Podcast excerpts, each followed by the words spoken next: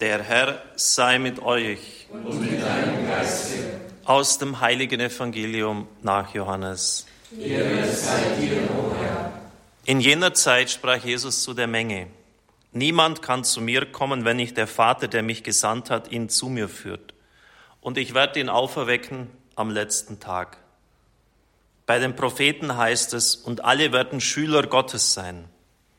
Jeder, der auf den Vater hört und seine Lehre annimmt, wird zu mir kommen. Niemand hat den Vater gesehen, außer dem, der von Gott ist. Nur er hat den Vater gesehen. Amen, Amen, ich sage euch, wer glaubt, hat das ewige Leben. Ich bin das Brot des Lebens. Eure Väter haben in der Wüste das Manna gegessen und sind gestorben. So aber ist es mit dem Brot, das zum Himmel herabkommt. Wenn jemand davon isst, wird er nicht sterben. Ich bin das lebendige Brot, das zum Himmel herabgekommen ist. Wer von diesem Brot isst, wird in Ewigkeit leben. Das Brot, das ich geben werde, ist mein Fleisch. Ich gebe es hin für das Leben der Welt. Evangelium unseres Herrn Jesus Christus. Lob sei dir, Christus.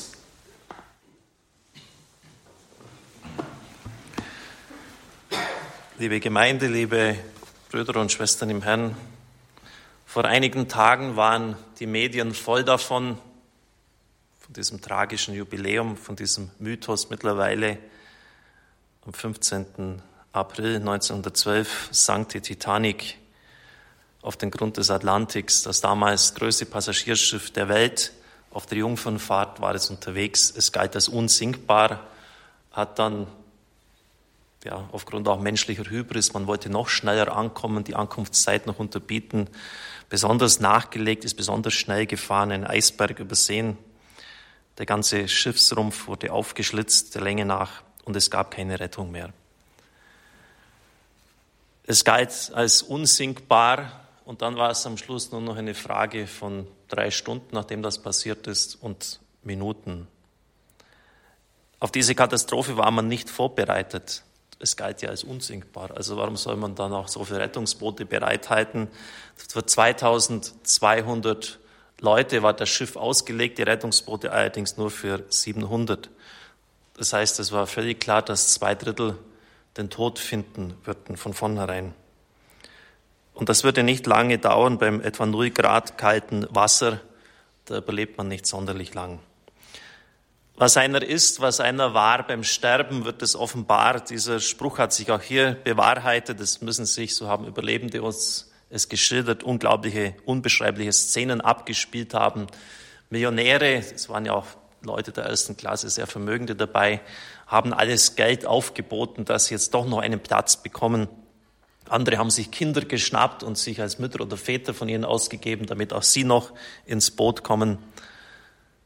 Also es ist irgendwie so die Gier dieser Leute deutlich geworden. Auf der anderen Seite gab es auch etwa einen Priester, die freiwillig auf ihren Platz im rettenden Boot verzichtet haben, um es anderen anzubieten.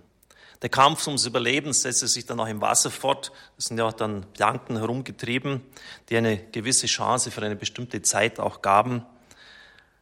Aber die Frage ist natürlich, ob die Planke für mich ist oder für den anderen denn sie trägt nur einen.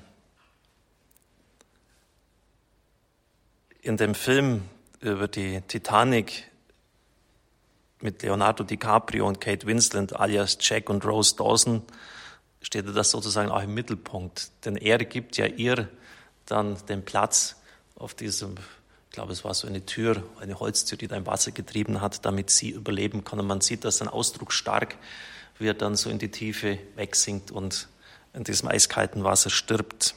Und da stellt sich natürlich die Frage, auch wenn das immer schwierig zu beantworten ist, wer weiß denn schon, wie in Extremsituationen sich verhalten wird, was hätte ich an dieser Stelle getan? Natürlich sind wir vorsichtig, denn Simon Petrus, der hat ja auch lautstark gesagt, wenn alle an die Irre werden, ich nicht. Auf mich kannst du dich total verlassen. Und wir wissen alle, dass er, der so großsprecherisch hier aufgetreten ist, als erster Christus verleugnet hat. Ich kenne diesen Menschen nicht, hat er gesagt. Ich kenne ihn nicht.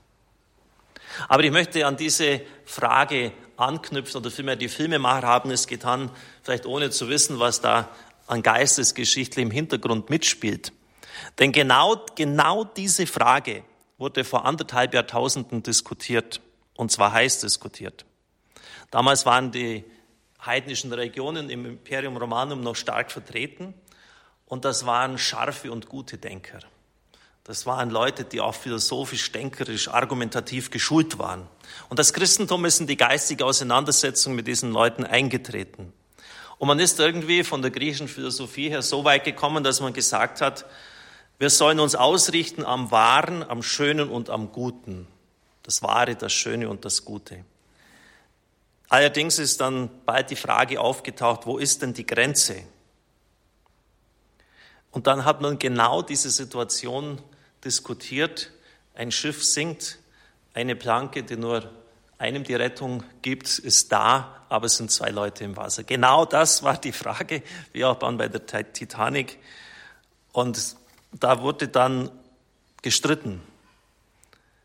Bin ich verpflichtet, jetzt noch das Gute zu tun, dem anderen diese Planke zu geben oder nicht? Und es waren viele, die gesagt haben, nö, nö, jetzt wo es um mein eigenes Leben geht, dazu kann mich keiner verpflichten. Irgendwie auch verständlich.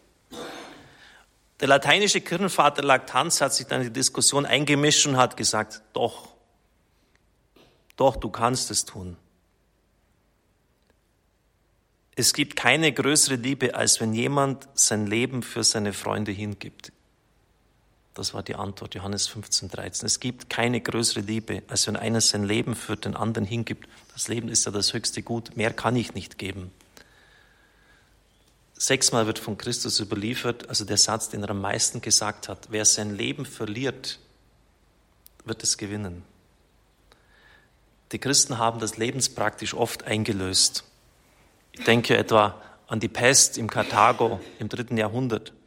Die eigenen Angehörigen haben die Pestkranken im Stich gelassen. Die Christen sind hingegangen, haben sie gepflegt und sind auch teilweise daran gestorben. Und so ist es durch die Jahrhunderte hindurch immer gewesen.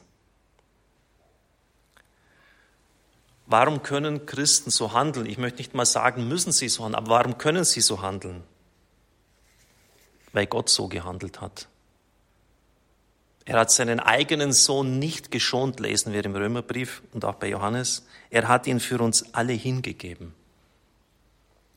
Er ist uns vorausgegangen und das hat durchaus etwas mit Nachfolge zu tun weil er diesen Weg beschritten hat, gegangen ist, können auch wir es tun. Und jemand hat mir nach diesem Film dann mal gesagt, jetzt verstehe ich das wirklich, was es heißt, Christus starb für mich, wenn ich das mir so ganz konkret jetzt vorstelle mit dieser Planke, mit dieser Situation im Meer. Liebe Brüder und Schwestern im Herrn, ein Gott, der auf Golgotha am Ende ist.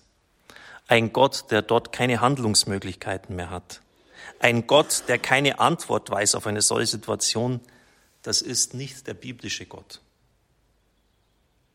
Denn er hat Perspektiven über das Grab hinaus, über den Tod hinaus. Don Giussani, der Gründer der Gemeinschaft Kommunione Liberation, hat einmal gesagt, auf die Frage, was ist das Christentum? Das Christentum ist die Möglichkeit, aus einem Leichentuch aufzuerstehen. Das Christentum ist die Perspektive über den Tod hinaus.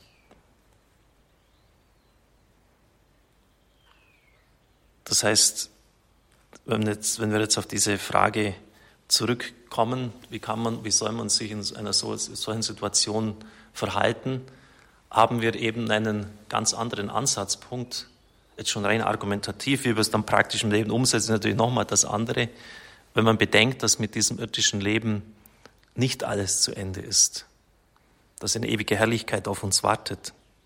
Ein Leben, das viel größer ist, wie die Heilige Schrift es uns sagt, als unser jetziges Leben. Und dass auch mein Leben eine letzte Gabe für den anderen sein kann. Und deshalb sind auch die Christen in den Arenen Roms, Nero hat sich darüber entsetzt und geschrien, die singen ja, sterbend und singend in den Tod gegangen. Das heißt, wir, wir können schon eine, auch eine letzte Souveränität hier erlangen über den Tod. Christentum ist Entgrenzung, hat jemand mal gesagt, und das ist gut. Entgrenzung in der Hinsicht, dass die Grenzen zu den Sündern niedergerissen worden sind. Christus ist zu ihnen gegangen. Die Pharisäer haben sich davon abgeschottet. Könnte es sonst sein, dass sie selber sozusagen kontaminiert, angesteckt werden von der Sündhaftigkeit dieser Leute.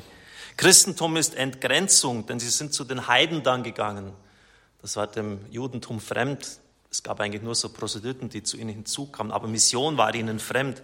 Und Christentum ist Entgrenzung, weil letztlich die Grenze des Todes auch dahin fallen kann. Das ist so anderen nicht gegeben. Aber es ist eben das Geheimnis des Weizenkorns, das in die Erde fällt, stirbt und in diesem Sterben reiche Frucht bringt.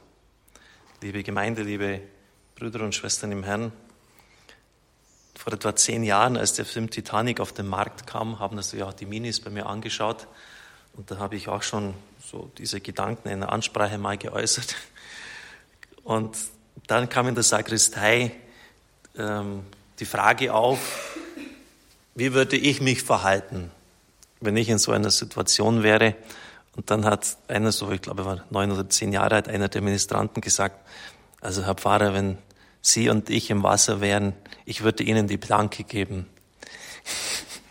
Das war damals eine sehr schwierige Zeit für mich und das hat mich so lange begleitet. So einfach so diese, Klar weiß niemand, wie in so einer Situation sich verhalten würde, aber einfach so diese, diese Treuherzigkeit äh, von diesem Kleinen und dann die anderen haben dann auch beigestimmt, ich auch, ich auch, ich auch. Ja. Und so ja, sind es oft so diese, ja, diese Bezeigungen der, der Liebe, der Zuwendung zu jemand anderen. Das wird man ja nicht machen, wenn man jemand nicht ins Herz geschlossen hat, so etwas zu sagen. Dinge, die uns auch durch das Leben tragen. Amen.